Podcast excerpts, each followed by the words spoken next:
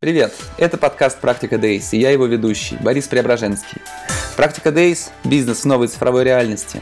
Это ежедневные эфиры о e-commerce, ритейле, технологиях, новых бизнес-моделях и предпринимательстве. Мои гости – предприниматели от малого и среднего бизнеса до участников списка Forbes, топ-менеджеры крупных российских сетей и международных корпораций. Цель «Практика Days» – это расширение кругозора – в эфирах мы узнаем, как на практике работает тот или иной бизнес, о целях, стратегиях, решениях, технологиях, ошибках, перспективах и идеях, которые можно использовать или просто учитывать в своей работе. Всем привет! В эфире «Практика Days» и я Борис Преображенский. Сегодня у меня в гостях Михаил Голубев, e-commerce директор Теле2. Наш информационный партнер в медиабизнесе и технологиях РБРУ. Спонсоры наших эфиров – Adspire, рекламное агентство «Медианация», 24 ТТЛ, софт для онлайн-мерчендайзинга, Perfluence, продажи через блогеров по модели CPA и Дали, замечательная служба доставки для e-commerce. Михаил подключился к нам из Испании. Миша, доброе утро, точнее говоря, привет, в Москве уже день. Как твои дела, как Испания? Привет, дела отлично. В Испании, мне кажется, что тоже отлично, несмотря на новое состояние для себя. Мне кажется, что у них тут все в целом неплохо. Угу. Удаленка замечательная штука, которая, которую мы познали во многом благодаря как раз пандемии. Э, есть ли какие-то планы у компании? Сколько времени тебе еще удастся находиться в Испании и когда нужно будет выходить в офис? Ну, мне лично не знаю, я, в принципе, не стремлюсь прям совсем э, и не стремился уехать и больше не возвращаться. Вот, поэтому все-таки уезжать-то можно, но периодически нужно очно что-нибудь тоже делать. А у компании, как минимум, сейчас точно можно сказать, что у компании нет планов э, возвращаться полностью в обычный офисный режим. То есть еще возможны нюансы, как организуется работа, но в целом это, скорее всего, комбинированный режим, в, которых, э, в котором команды и руководители команд будут принимать решения, кому, сколько и когда нужно быть в офисе. Потому что это реально, на самом деле, э, но это на самом деле э, то, что должна решать сама команда, потому что далеко не каждой роли нужно находиться в офисе и в обратную сторону. Далеко не каждая роль может полностью отсутствовать 365 дней в году. Поэтому у нас тут, как обычно, будет э, гибкий подход, и надеюсь, что к этому все привыкнут. Угу. Ну, давай тогда о гибком подходе, наверное, о Теле2. Расскажи, пожалуйста, в двух словах о компании и как у вас дела? Ну, компанию, наверное, более-менее все представляют. Э, компания-оператор.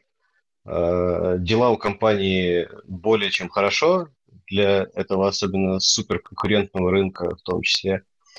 Вот. Э, прошедший год компания тоже показала супер результаты. Не знаю, сколько они могут продолжаться с таким вот трендом по набору базы и по другим показателям, но Хочется надеяться, что еще достаточно долго. Угу. Ну, твоя должность называется e-commerce директор. Расскажи, пожалуйста, о вашем e что это такое и что он из себя представляет сейчас.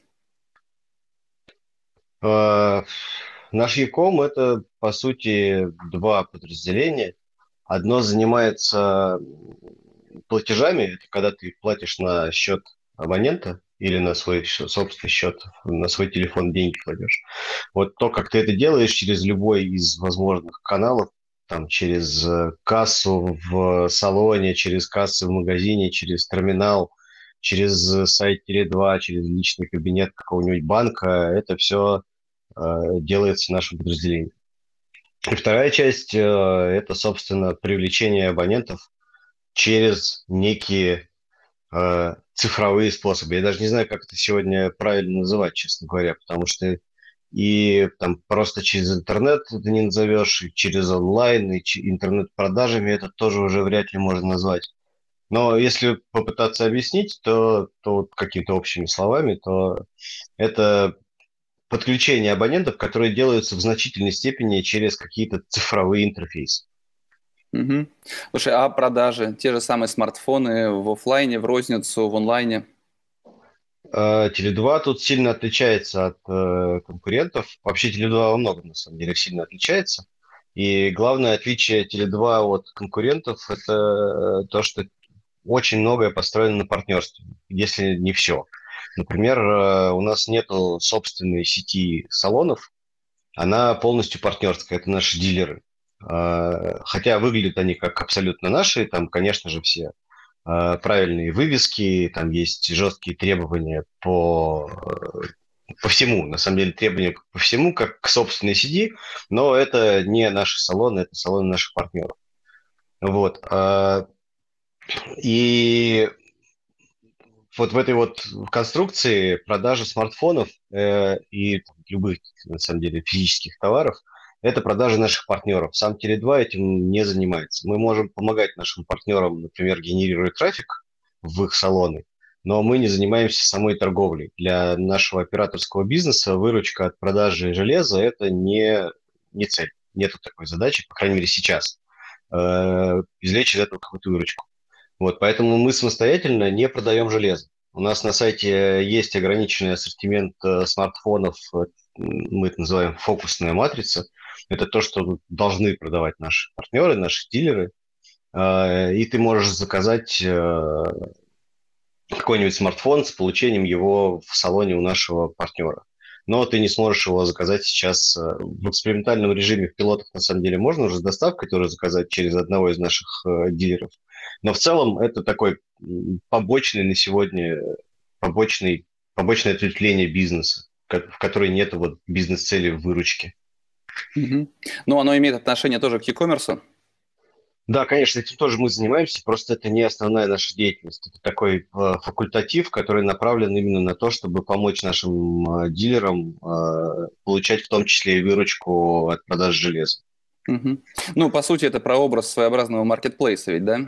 Ну да, очень, в очень ограниченном режиме, что-то вроде того, да. Мы на, у себя на сайте просто не пытаемся разместить весь ассортимент всех наших дилеров, пытаться его причесать, и, в общем, все это делать, пока что. к себе на сайт. А? Пока что.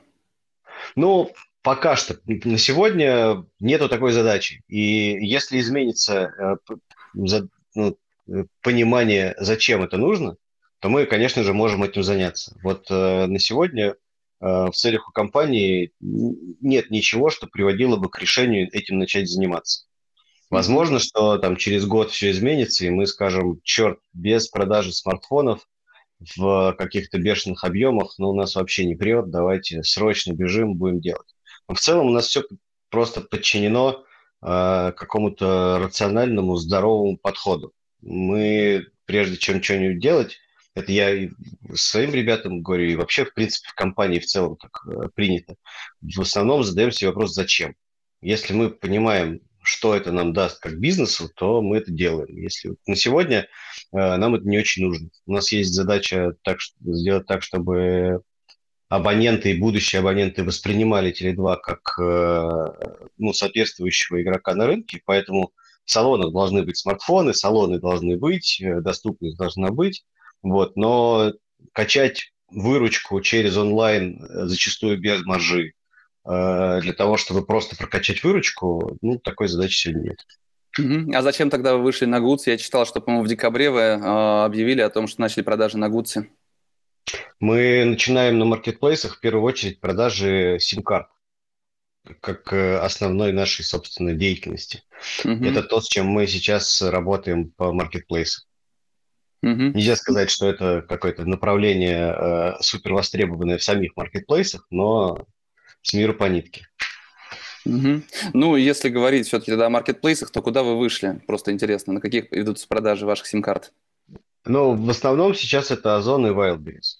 Остальное в э, таком режиме либо подготовительном, либо раскачиваемом. Э, в основном это Wildberries и Озон, конечно. Угу. Я помню, у вас был проект, может быть, и сейчас есть эта доставка за час сим-карты гетом. Проект был, продолжается? Да. Нет, конкретно с гетом мы его прикрыли. Э, проект на самом деле был э, удачный с точки зрения получения опыта и набивания шишек. Стало понятно, как делать не надо, э, по крайней мере, с точки зрения процессов. И мы завершили этот проект с Гетом и полностью перетряхнули всю эту историю, сделав ее с Яндексом. В, в апреле, наверное, мы запускались в самый разгар э, ограничений. Э, и если бы не тот проект пилотный с Гетом, который работал только в Москве, то нам, конечно, с Яндексом пришлось бы гораздо туже. Мы бы постигали все эти ошибки полностью заново. А так уже по набитым шишкам с Яндексом удалось проскочить очень быстро. Ребята тогда э, тоже только запустили это логистическое направление. Мы были там одними из, не знаю, может быть, первых пяти э, партнеров Яндекса, которые подключились э, к такому способу доставки. Вот. И, ну, сейчас, конечно, у Яндекса там просто вал, э, вал подключенных партнеров и объемов а в чем принципиальное различие, получается, проекта с Гетом и проекта, проекта с Яндексом? Основное в том, что, ну, не, не беря во внимание то, что у Гета и Яндекса разные масштабы, э, Яндекс нам позволил запуститься сразу в сотнях населенных пунктов на какой-то бешеный совершенно объем аудитории. У Гета, конечно, это существенно более ограниченный, э, ограниченная география и аудитория, вот. Но основное отличие было в том, что работать с гетом мы пытались, раскладывая сим-карты заранее по машинам. То есть, грубо говоря, вот есть у гета в Москве, условно, тысяча машин. И мы говорим, положите, пожалуйста, в там, 500 из них или в 300 из них положите наши сим-карты. Потом, когда клиента приходит заказ, он отправляется в GET, и GET ищет машину, в которой теоретически должны быть сим-карты.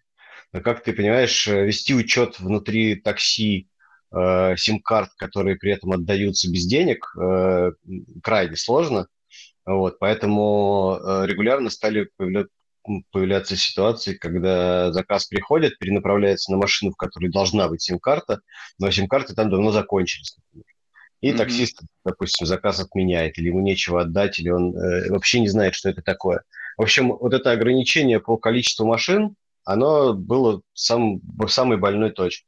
Кроме того, еще и часы пик, э, когда у тебя количество машин ограничено, найти ту самую, в которой есть эта сим-карта, самому гету стало сложно. То есть ты сидишь перед этим спиннером, который тебе ищет машину, и можешь ее не найти в течение там, и часа, и, и двух часов, потому что их, в принципе, мало. А сделать это абсолютно на все машины и с э, абсолютно неограниченным количеством сим-карт, но ну, это тоже какая-то бредовая штука получается. Вот. Поэтому с Яндексом схема принципиально иная. С Яндексом э, мы строим до клиента кратчайший маршрут, э, ища нашу точку, в которой можно получить сим-карту в супер каком-то коротком радиусе. То есть таксист Яндекса получает маршрут через, на две точки. Он сначала заезжает к нам в салон, в ближайший. И потом после этого ну, получает там сим-карту, и после этого он едет к клиенту.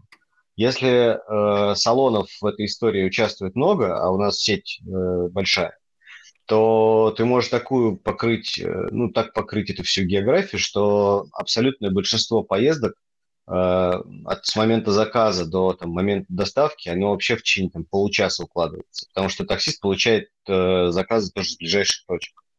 Угу. Вот, и это стало гораздо более масштабируемо. Это мы смогли развернуть сразу на сотни городов, на бешеные какие-то там десятки, сотни тысяч, наверное, машин, не раскладывая эти сим-карты тоннами по всем машинам, не пытаясь вести какой-то учет э, вот этой вот всей истории внутри машин.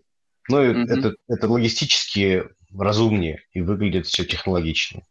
Ну, выглядит очень технологично. А, точки не ваши, где лежат сим-карты, партнерские. Доставка не ваша, партнерская, Яндекса. То есть, а, чем занимаетесь вы? Выпускаете сим-карты? Ну, во-первых, мы, собственно, сам продукт даем, да. Неплохо было бы, чтобы сама сим-карта еще а, подключалась, давала связь какую-то, интернет качала и так далее. Вот. Во-вторых, на самом деле там масса внутренних процессов и технических интеграций, которыми, конечно же, занимаемся мы. Э, задача, например, нашего дилера в этой истории э, – это просто приходит таксист, э, у сотрудников салона есть инструкция, какая-то там скрипт какой-то простейший написано. Если пришел таксист и предъявил там какой-то код этого заказа, то нажать сюда – вынуть из ящика пустую обменную сим-карту и передать ее э, таксисту. Все, это все, что они должны сделать. И сим-карта, это, она в этот момент, э, это болванка, это просто пластик. То есть, когда тебе ее привозят, ты потом ее э, там, сканируешь, например, камерой телефона или, как, или вбиваешь номер, она понимает, что это, сим, это номер сим-карты по какому-то там заказу, ты дальше проходишь саморегистрацию, и она у тебя начинает работать. Только с этого момента она из куска пластика превращается в штуку, которая может что-то давать. Угу. Ну а когда поэтому... есть из... Да, извини. Ну, я просто хотел добавить, что поэтому у нас, например, э, не очень сильно беспокоит, что, например, таксист эту сим-карту может взять у сотрудника салона и выронить по дороге в машину и потерять. Э, в отличие от сим-карт, которые уже пред, у нас это называется, шаблонированные, на которых есть какая-то сумма денег, тарифный план, на кого-то она может быть даже заранее там оформлена, уже предзабиты какие-то паспортные данные, которые клиент оставил. Вот в этом случае это все абсолютно не важно. Сама болванка стоит там, два десятка рублей максимум, наверное. И mm-hmm. поэтому со всех точек зрения это удобно. Скажи, а когда ЕСИМ изменит эту модель бизнеса? Он уже меняет. Э, единственное, что э, это не может произойти супер быстро. В первую очередь, потому что количество устройств с eSIM, оно не появляется мгновенно. То есть они, конечно же, есть, в основном это айфоны и какие-то флагманские андроиды. Вот. Э, во-вторых, потому что законодательство не поспевает за технологическими изменениями. И вот на сегодняшний момент, вот прямо на сейчас, это такая немножко, немножко сероватая зона. Просто нету на сегодня действующего закона, который четко описывал бы, а как можно подключать такого рода там, сим-карты. Но он уже будет, с, на самом деле, с июля месяца. Угу. Ну, смотри, со временем а, там пройдет 2, 3, 4 года, основными станут именно eSIM. А, развиваются маркетплейсы. В конечном итоге развивается ваш собственный e-commerce и продажи тех же смартфонов, если вы решите их продолжать развивать. Вы можете вести сами. Зачем будет нужна вся эта сеть? Ну, э, ты знаешь, я вообще в, этом, в этой теме, вот сотовой, с 98 -го года. Вот, то есть я первый раз попал э, на работу в компанию, которая занималась мобильными телефонами в 98 году. И вот с тех пор с завидной регулярностью я слышу э, что-нибудь с разных сторон про то, что, например, э, ну, офлайновые салоны больше никому не нужны, и вообще магазины. Онлайн теперь вообще везде, все, буквально год-два, и все это загнется, все будут покупать только онлайн. Вот. Еще из, э, из аналогичного, я когда в 2009 году попал э, в Мегафон, у нас была встреча с тогдашним генеральным директором э, Солдатенковым. И вот я помню, что Солдатенков э, нам говорил, что э, вот эта вся история с большим количеством салонов и с большим объемом переподключаемых абонентов, ей осталось жить год-два максимум. Вот буквально сейчас еще чуть-чуть, и все это закончится. Вот, так что э, и с тех пор прошло, собственно, уже сколько, 12 лет, и ничего пока еще не закончилось. А, безусловно, количество офлайнового присутствия операторов будет сокращаться. Скорее всего, все это постепенно будет идти к какой-нибудь более западноевропейской модели, где не такое количество салонов на там, тысячу человек населения, и где нет такого объема оттока и переподключаемого количества сим-карт но все-таки для того, чтобы люди перестали ходить в офлайновые магазины, в том числе за консультациями, в том числе для того, чтобы эти сим-карты там обменять, обновить и так далее, пройдет еще немало лет. Безусловно, и eSIM, и e-commerce, и всякие цифровые интерфейсы на это все будут давить, и, безусловно, объем будет сокращаться. Но это не вопрос одного или двух лет. Это mm-hmm. и даже не трех. Я уверен, что это все еще продлится достаточно долго. Ну, еще с общей тенденцией, э, с переходом сотовых операторов в такой финтех, да, то есть в том числе и у вас появилась э, карточка э, Marketplace, которая называется, которую можно подключить сразу к нескольким банкам, что на самом деле, мне кажется, достаточно удобно. Я думаю, что те же самые салоны могут превратиться в отделение такого нового банка в какой-то момент. Но это, наверное, тема, тема не совсем к тебе, ее нет смысла Возможно. Да? Я на самом деле считаю, что возможно как угодно очень сложно предсказать, как это будет через N лет. Как-то как оно точно будет меняться. Э, безусловно, дилерская сеть будет меняться, и бизнес дилеров будет меняться. Поэтому насколько он будет зависеть от оператора, насколько он будет зависеть от количества подключений, от есимов, от чего-то еще, это большой вопрос. Да, но, но я, большой... я на самом деле как э, э, ну, такой практик и человек, как мне кажется, Э, рациональный э, в основном, я-то, конечно, с большим удовольствием бы как можно раньше включил всю эту историю с э, онлайном, есимами и отсутствием какого-то физического присутствия, потому что нам это все это неудобно, это нужно много чего поддерживать э, вокруг себя, хотя ты можешь сделать там то же самое подключение уже сейчас даже через приложение Мой Теле2, ты можешь этот eSIM подключить, не вставая с дивана. Очевидно, что для меня это супер-мега выгодно в плане бизнеса. Если бы была возможность, я бы завтра уже всех перевел на такой режим. Но я, к сожалению, понимаю, что завтра это не случится, через год тоже, но через несколько лет значительная доля Э, подключение будет происходить именно таким образом. Угу. Ты рассказал о двух направлениях, которые в рам- внутри e-commerce находятся. А можешь рассказать, может быть, о каких-то последних проектах, что вам удалось реализовать, за счет чего получается э, создавать такой бурный рост? Ну, это два разных вопроса. Э, за счет чего бурный рост и что, что мы там запускали из интересного в последнее время. Бурный рост, э, на самом деле, в основном потому, что качает сам продукт. Я это совершенно свободно и легко признаю. Э, бренд и продукт создает естественную тягу, на которую, слава богу, у нас в том же e-commerce есть хороший ответ. Вот. Если бы этой тяги не было, если бы продукт был бы неинтересный, если бы э, бренд был бы неинтересный, то все наши усилия в e-commerce, сколько бы мы ни прыгали с какими-нибудь доставками такси там, и с чем-нибудь еще, это бы даже близко ничего подобного не давало в продаже. Сами, например, там, сама доставка э, с, как Путина супер-мега скоростная, она не дает прироста в продаже. Это просто это удобный дополнительный сервис для того, кто уже к тебе пришел подключаться, но это не является критерием для выбора оператора. Вот, поэтому э, тут мы, безусловно, полностью зависим в хорошем смысле этого слова от бренда и продукта. Вот, а что, что делаем мы там, что делали из интересного? Ну, самое последнее из э, интересного как раз, наверное, реализация с есимами. То есть это прям такой сильно меняющий э, процесс, э, новый способ подключения, который вот, вот его позавчера условно не было, а теперь вот он есть. Открываешь приложение, говоришь «хочу eSIM», проходишь какую-то там относительно несложную э, регистрацию и получаешь профиль eSIM на телефон. Это, я считаю, штука прорывная, хоть пока еще и не дающая каких-то существенных продаж или там, большого вклада в текущий объем. Угу. Ты говорил про digital-инструменты, да, которые достаточно сложно объяснить, э, назвать правильно.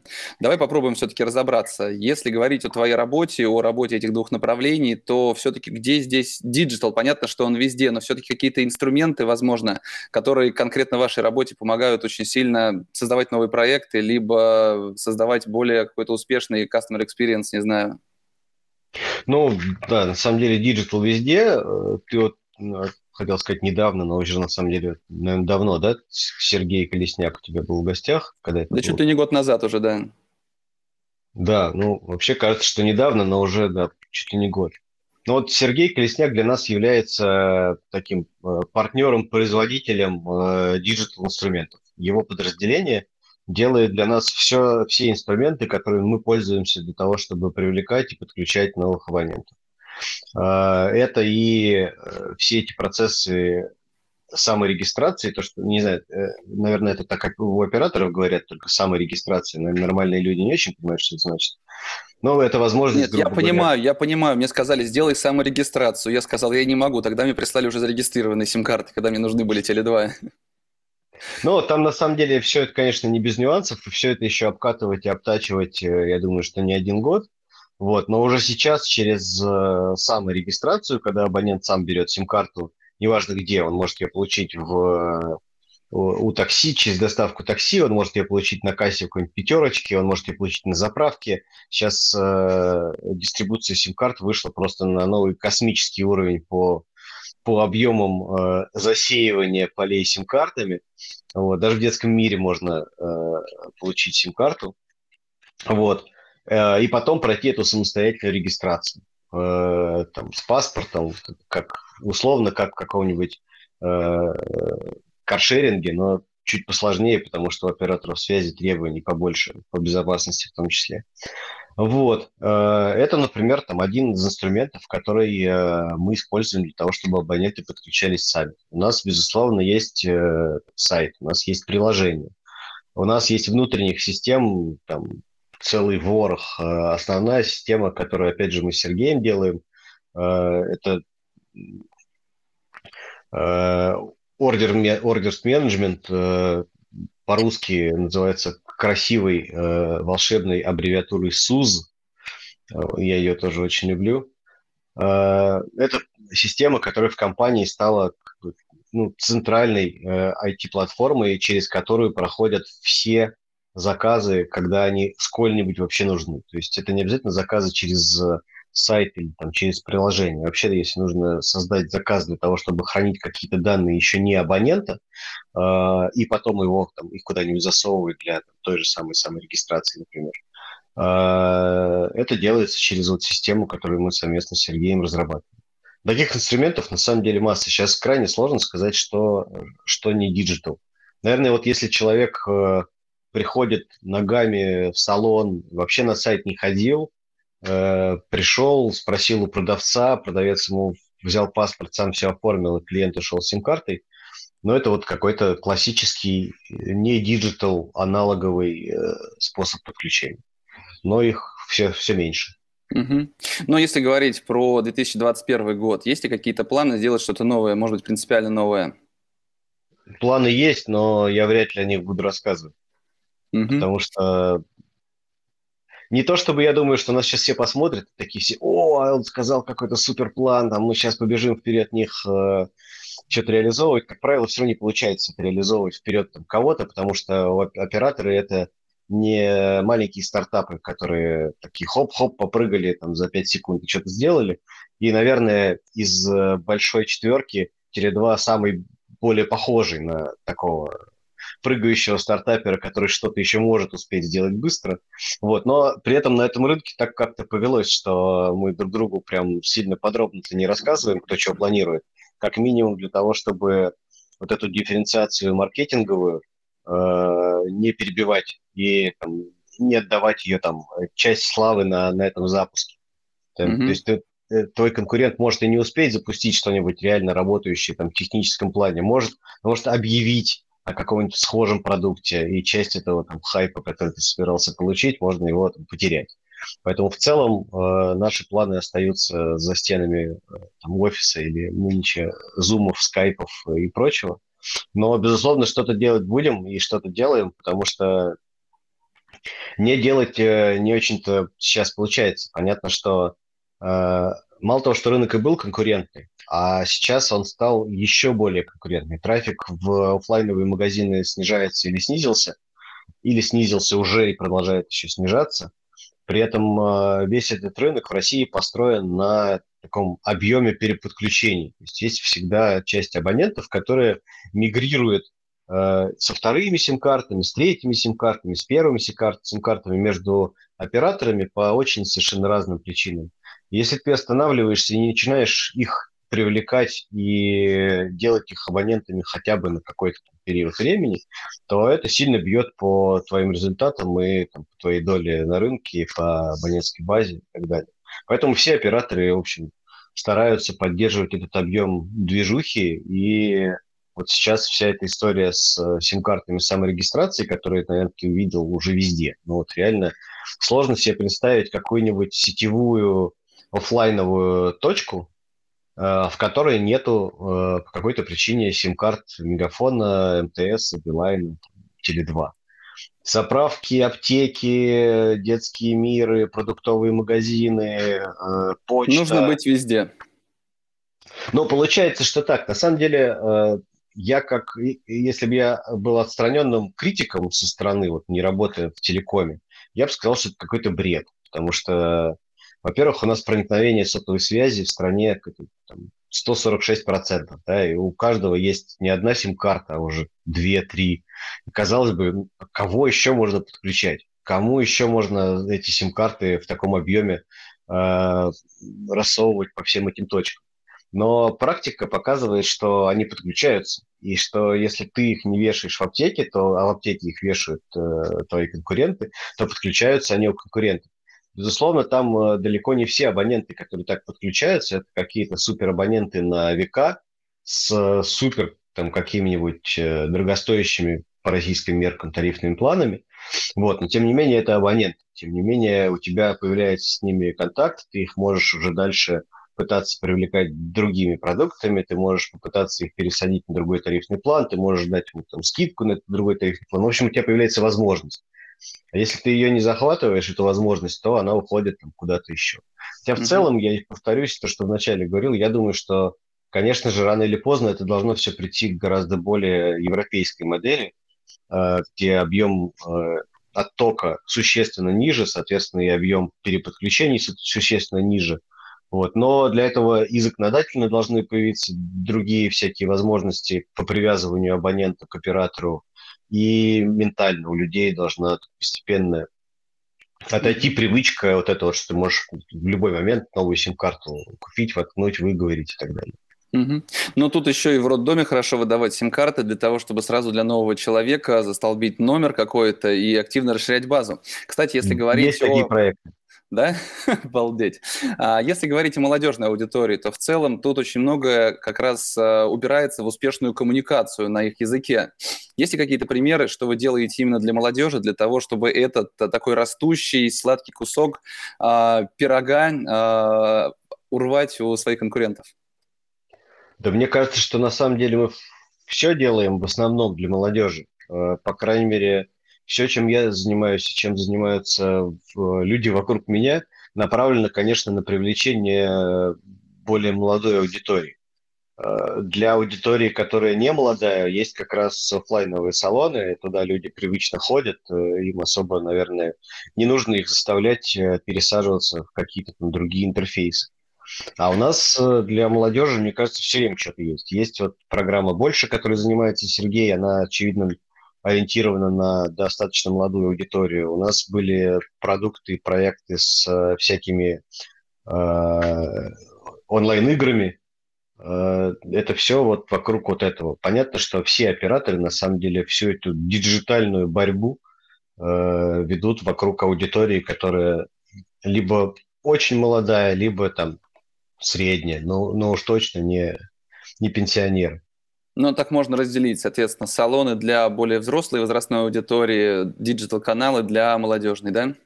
Если очень грубо, то да. Но, но на практике, э, во-первых, сильно зависит от географии, потому что Россия очень разная и очень большая страна, э, в разных городах по-разному. Во многих городах, например, салон связи – это такой островок э, для времяпрепровождения. Там светло, красиво, витрины, можно поглазеть на смартфоны, технику. Как ни странно, нам, нам, наверное, с тобой сложно представить, что ты идешь в салон связи просто для того, чтобы время провести. А полно э, населенных пунктов не очень большого размера, в которых э, салоны связи это чуть ли не единственная развлекуха. Вот, поэтому в целом, если грубо, то да, всякие э, онлайн, digital и прочие шмиджитал, это для аудитории помоложе, офлайн для, для постарше. Но при этом в реальной жизни все все равно перемешивается.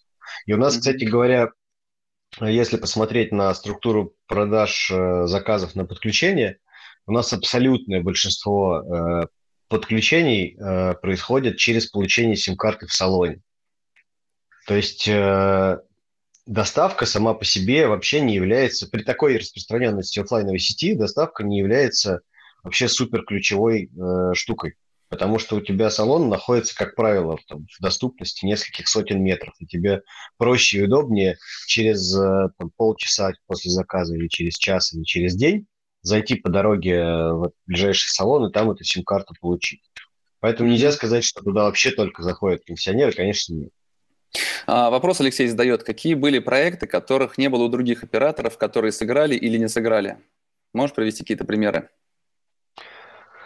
Наверное, сложно приводить примеры э, проектов, которых не было у других операторов, потому что как, вообще не было в смысле. Э, можно, наверное, сказать, каких проектов у них не было э, в тот же момент, как и у нас. Но э, на этом рынке практически нет ничего, чтобы не повторялось. Э, конкуренция очень высокая, поэтому в целом э, все друг за другом бегут. Кто-то первый, кто-то второй. Но, например, доставку э, супербыструю доставку с э, такси, по-моему, если не, не все реализовали, ну, либо только мы, либо, либо как минимум не все, я уж не помню. Но точно мы ее реализовывали первыми. Вот. Э, есть куча проектов продуктовых, которых э, нет. Например, э, история с биржей гигабайтов, минут и пакетов, которую Сергей Колесняк делал, она тоже вроде достаточно уникальна. Есть предложение от нашей программы лояльности, там, например, кофе по понедельникам. Я не слышал, чтобы что-то подобное было у операторов конкурентов. Ну, то есть я думаю, что можно насобирать э, такого рода проектов, но, но в целом э, я думаю, что значимые э, вещи повторяемые, повторяющиеся. Угу. А если говорить о маркетинге, то вас обслуживает именно e-commerce направление, обслуживает какой-то внешний маркетинг или у вас есть собственная служба внутри? У нас есть небольшая собственная служба внутри. У нас есть э, общее большое агентство, которое наши нужды обслуживает а, общая, я имею в виду, она и для работает на большой маркетинг всего Теле2, и на подразделение Digital Сергея Колесника, и на нас. А, и у нас, собственно, есть э, большой маркетинг, э, который занимается в основном э, продуктовым продвижением, глобальным, охватным и так далее, с которым мы тоже, конечно, очень тесно работаем. Просто мы занимаемся в основном инструментами performance, которые направлены непосредственно на продажи. Но сейчас уже не только performance, но все равно направлены на то, чтобы подключать новых абонентов в явном виде. А, большой маркетинг работает на в основном охватные флайтовые истории, а Сергей Колесняк э, работает на продвижение собственных продуктов типа э, приложения, э, программы лояльности и так далее. Вот у нас примерно такое разделение, но они пересекаются. И мы специально для того, чтобы это все работало оптимальнее, два года назад э, провели конкурс и выбрали единое агентство на все, на все наши три подразделения, чтобы mm-hmm. оптимизировать все эти и процессы, и в том числе расходы. А с кем, если не секрет, работаете? Э, мы сейчас работаем с контекстом. Угу. Логично. А, скажи все-таки о своем маркетинге небольшом, как ты, по-моему, сказал. А, перформанс, какие каналы, какие инструменты он использует, как работает? Можешь поделиться? И сколько человек, Я думаю, нем? У нас там всего два человека. Думаю, что работает, наверное, на самом деле, как у всех. Вряд ли мы изобретали, изобрели какие-то суперновые инструменты. У нас есть CPA-сети, с которыми мы работаем. У нас есть э, всякие ретаргетинги, ремаркетинги, контексты, обычные инструменты, которые, в общем-то, существуют. Не думаю, что у нас есть что-то в этой части уникальное. Если mm-hmm. бы оно было, то оно бы тут же перестало быть уникальным. Mm-hmm. Даже если что-то есть, то мы об этом не расскажем, что тоже логично. И это тоже, да. Отлично. Скажи, пожалуйста, в целом в пандемию все-таки значимость e-commerce можно говорить о том, чтобы, что она выросла действительно очень сильно для Теле2? И в чем это выражается?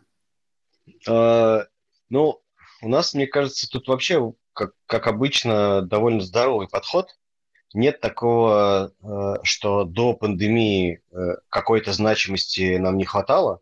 И нет такого, что когда началась, когда были ограничения, эта значимость подскочила, и все стали носиться со словом там digital или онлайн, и что-то радикально изменилось. Вот. Мне кажется, что мы как раньше осознавали высокую значимость. И как раньше у наших проектов э, был высокий приоритет. Так он, в общем-то, и сейчас остался. Просто, может быть, они стали там чуть более интенсивные, может быть, они стали э, в большем объеме влиять на там, количество подключаемых абонентов, но нет такого, что что-то переключилось, как часто бывает в больших компаниях, и там топ-менеджеры забегали и сказали, так, у нас тут пандемия, теперь все в онлайне, мы теперь тоже будем делать все онлайн. Ну, такого нет. Мы и раньше то, что нужно, делали онлайн. Или то, что можно. Э, и сейчас то, что можно, и то, что нужно, мы делаем онлайн. Если рынок меняется, если снижается трафик в салоны, и нам нужно как-то поддержать изменяющийся вот этот баланс трафика, то мы делаем необходимые шаги для того, чтобы его поддержать. Если нужно провести эксперимент какой-нибудь локальный, А что будет, если там в городе вообще нету салонов, а мы оставим только доставку или по получение сим-карт с э, саморегистрацией? Ну, мы делаем такой эксперимент. Не потому, что пандемия, digital и все должны быть онлайн. Я считаю, что это какой-то такой панический, бредовый э, подход, когда что-то резко должно измениться, и все должны забегать в другую сторону. Ну, у нас как-то все более-менее ровно. Ну, я знаю сотовых операторов, которые примерно начинали бегать еще быстрее, когда началась пандемия, и у которых те же самые тесты занимают действительно много времени на согласование, которые уходят. В этом плане у вас структура, по крайней мере, то, о чем я слышу от тебя и от Сергея, она достаточно сильно отличается. Это какое-то осознанное конкурентное преимущество, вот эта готовность к экспериментам, к быстрому движению, или это просто вы молодые, моложе, чем ваши конкуренты? Я, кстати, не знаю, моложе мы или не моложе. Думаю, что у конкурентов в средний возраст сотрудников примерно такой же. Я не про сотрудников, а, я про а возраст про, компании. Про компанию. Но мне кажется, что, возможно, тут осталось наследство от шведов, э, наследство в ценностях и какое-то идеологическое. Это не значит, что на самом деле Tele2 компания там вообще супер скоростная, супер быстрая, прям стартап-стартап, модно-молодежно там все запускается, никаких согласований нет. Конечно, нет. В любом случае, оператор э, связи – это довольно зарегулированная область, в которой, в принципе, очень сложно э, супер быстро шевелиться. Но у меня вот есть опыт э, многолетней работы в Мегафоне э, до Теле2. Я могу сказать, не знаю, как сейчас в Мегафоне, может быть, э, может быть уже и не так. Но когда пришел в Теле2, я был очень приятно удивлен э, тому, насколько все проще решается. Вообще, э, насколько э, вообще люди проще относятся к согласованиям, насколько проще можно договориться, сделать что-нибудь авансом. Там, сейчас делаем, а через два месяца там дооформим. Э, такого действительно у нас существенно больше. И э, ну, лично я очень стараюсь поддерживать это и сохранять как конкурентное преимущество. Но и мне кажется, что на самом деле большинство людей в компании э, делают это таким же образом. У нас э, и генеральный директор э, очень, очень э, неформальный, спокойно разумный, рациональный и подходящий под, эту, под эти ценности идеологии человек. Поэтому мне кажется, что вот этот вот Э, этот подход, он на самом деле поэтому и, и, и до сих пор сохранился, хотя шведов уже давно с нами нету, вот, но тем не менее работает это все довольно быстро и легко. Угу. Ну, отлично, это на самом деле очень здорово. Ну что же, спасибо тебе большое, что нашел время присоединиться. Отличной испанской погоды, хорошей удаленки и успехов компании и лично тебе в ближайший год и дальше. Спасибо большое. Спасибо. До новых встреч. Пока. Спасибо, что дослушали этот выпуск до конца. Ставьте оценки, пишите комментарии, отмечайте нас в соцсетях. Это поможет новым слушателям узнать в подкасте. Список всех прошедших и программы предстоящих эфиров размещены на нашем сайте practicadays.ru. Наверняка вы найдете там те компании и тот опыт, которые будут интересны и полезны именно вам.